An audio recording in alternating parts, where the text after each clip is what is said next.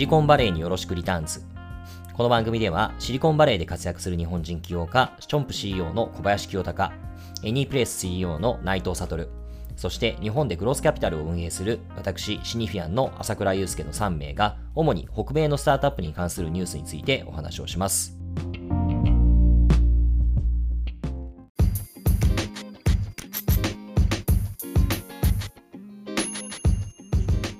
はい、えー、じゃあこんにちは、あシニフィアンの朝倉です。えー、今回も、えー、 On Deck に、えー、参加していたあ藤本君、田中君のお二人に、えー、ちょっと On Deck に関連したお話を伺っていきたいというふうに思うんですけれども、えー、これ、実際どどういう方が、うん、どういうモチベーションを持って運営しているのか。なんか YC みたいな、まあもちろんね、そこはそのスタートアップに興味のある人たちを助けていきたいっていう気持ちが根底にあるっていうのは、もちろんよくわかるんですけども、YC だとそのビジネス的なインセンティブとしてそこにエクイティをかませて、で、えー、自分たちがまあエクイティホルダーであるから、より大きな投資家を後から連れてきたいという、まあ、インセンティブが働くっていう構造はよくわかるんですけども、これどどういった人たちが、どういったモチベーションでやってるんですかね、この、どういったインセンティブって言った方がいいかな、あ On Deck に関して。どうですか、田中さん。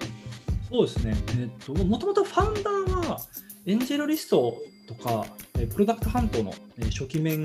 が始めた会社なんです。うんうん、なので、もともとの動機としては、やっぱこう次、やっぱこっちのベイリアって1回会社売却して2社目やる人多かったりとか、もしくは1社やって失敗したけど、うんうん、次やりたいって思ってる人結構いるので、でそういう人向け、うんうん、そういう人たちがやっぱこう同じようなステージでえー、悩んでる人たちと一緒に話し合って一緒に次を作っていくみたいな、えー、っていう場所が場所がなかったんでもともと作ったと思うんですよね。うんうんうんうんただ、それをやっていく中で、えー、最近はそのスタ企業スタートアップだけではなく、その周辺の例えばインベスティング、投資家向けのプログラムをちょっと始めてみたりとか、うんうんうん、あと最近だと、ポッドキャスターになりたい人向けのプロプログラムを始めてみたりとか、えー、徐々にこう他のドメインにも拡大はしていってるんですね。なので、そうなんだ。はい。これ本当最近なんですけど、うんうん、あくまで今でもやっぱスタートアップがメインだと思うんですけど、うんうん、ちょっとこう周辺領域というか、えー、ライター向けとかノーコード向けとか、うんうんうん、拡大をしていて、なので、えー、どちらかというとやっぱこう教育機関のこう、うん、カレッジ2.0じゃないですけど、そういう今までの教育機関のまた新しいコミュニティベースな新しい形のまあ、プログラムというか教育、まあ、大学じゃないですけどそういうプログラムを作っていきたいんじゃないかなというのが、えー、僕は傍から見ると思います、ね、ああそれ面白いね。そうです。最近ちょうど今年かな？今年？去年末か分かんないですけどポッドキャスターになりたい人向けのそういう、えー、8週間かなプログラム始めてみたりとか、へえ。はい。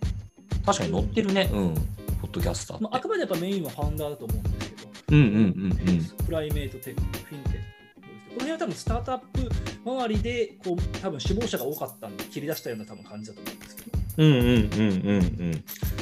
なるほど、面白いな。じゃあ、まあ、あの、オルタナティブな教育機関みたいなもの。はいを、まあ、スタートアップっていったものを軸にして展開していこうっていう、まあ、そういうこれ自体もスタートアップ的な試みなのかもしれないよね。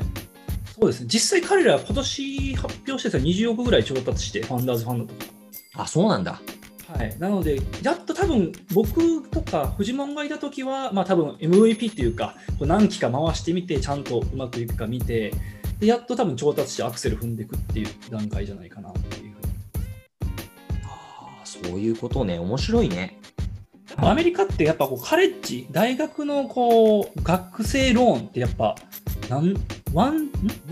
2トリリオンぐらい確かあったと思うんですけど、とんでもない額のローンがあったりとか、やっぱ学費がめっちゃ高いっていうのもずっと前々から言われてることなんで、もちろんそれ、そうですね、プログラミングスクールのスタートアップとかありますけど、やっぱそういった流れで、やっぱ新しい教育機関というか、うんうん、人たちが教育機関みたいな感じのラインを狙ってるんじゃないかなっていうのは思いますね。よくなんかアメリカの大学の機能って教育と研究とコミュニティだっていう話を聞いたりするんですけど、はい、でまあそのコミュニティの部分って、まあ、だからアメリカのトップスクールって寮を持つんだっていう話を聞いたことがあって、なるほどねと。やっぱり同じ釜の飯を食うってさ、しかも4年間ってすごい大きな濃密な体験じゃないですか。東京住んでて通いで大学行くっていうのが全然違うなるほどねって思ったんだけど、確かにこれの場合はよりコミュニティありきで、そこになんかまあ、教育要素みたいなものも、まあ、場合によっては研究要素みたいなものも少し付加している、まあ、そういうオルタナな、なんなんていうんだろうね、職業訓練っていうと変なんかちょっとあれかもしれないけど、特化型の教育機関そうです。大人向けの、社会人向けのプログラムって感じですかね。ああ、それ面白いね。特に最近だとクリエイターとか、ドキャスターとかライターとか、多分今、うんうん。まあ、普通に今の大学じゃ絶対ね、えーと、クラスないだろうっていうようなあの職業、うんうん。ライターになる人向けとか、やっぱそういうのも、ね、大学で教えきれないところってやっぱあると思うんで、MBA でも多分、はい、あると思うんで、そういうのもカバーしていってるなとは思いますね。これあの関連して伺いたかったんですけどこういうものってなんか日本でどれぐらい成立すると思うっていうのはぜひ聞いてみたくてっていうのはまあなんだろうな今もともとの話で言うとそういうシードアクセラレーターの手前のそのスタートアップ、まあ、起業家教育みたいなものを回していく日本で運営していくニーズっていうのはどれぐらいあるのかなっていうふうにもともと思ってたんですけど、まあ、それに加えて今の、まあ、方向性としてオルタナオルタナな教育機関みたいな話で、まあ、分かりやすくはプログラミングスクールみたいなのがあったりとかさ。あと、まあ、なんだろうね。まあ、ものによってはちょっとオンラインサロンみたいなものがそういったことを標榜しようとしていたりだとか、まあ、いろいろあると思うんですけども、どどうなんでしょうね。こういったものって、どれぐらい日本においてニーズだとか意味ってあると思います？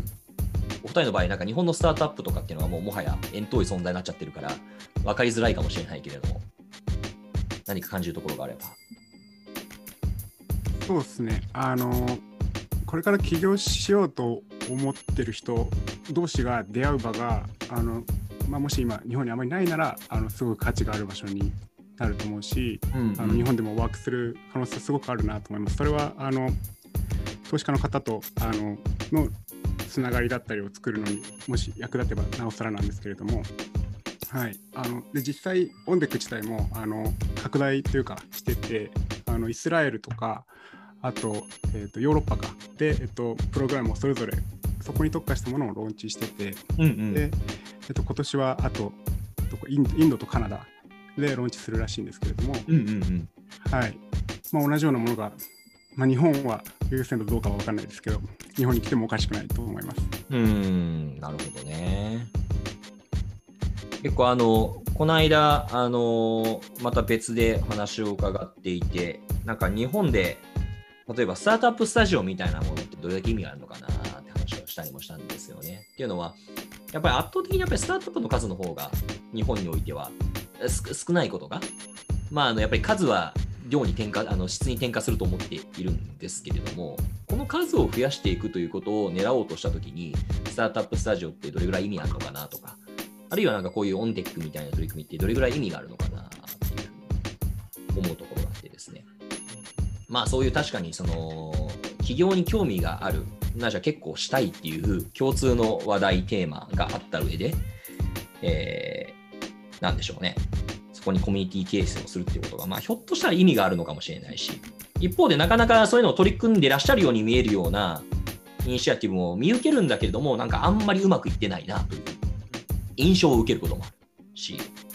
なかなか難しいですね。なるほどそうですねやっぱ絶対数はやっぱ大きく違いますよね。こあのアメリカと日本で。全然違うよね、きっと。はい、実際やっぱ2回目やる人も僕の周りのすごい多いですし、2回目、3回目。うんうん、うん。彼らたちがやっぱこうね、まさに次のね、あのオンデックのあの参加者になったりとかもするんで、シードアクセラレーターって成立するためにもね、シードの数がそもそもないと、成立しようがないもんね。はい、っていうのは、すごい見ててそ思うな。もそうですね。はい、起業、ね、これからしたいと思ってる人とか、例えば、まあね、ポッドキャスターになりたいと思ってる人とか、うんうんある程度の絶対数がないとやっぱ成り立てないんで、そうだよね。コミュニティも、はい、できないんで、はいなるほど。わかりました。ありがとうございます。えっと、じゃあ、えーこれで最後かな。今回は、えーオンデックにい参加をなさっていて、えー、なんて紹介すればいいの？そこからさらに、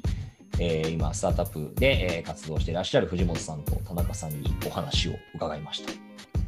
ありがとうございました。ありがとうございます。はい。ありがとうございます。はい。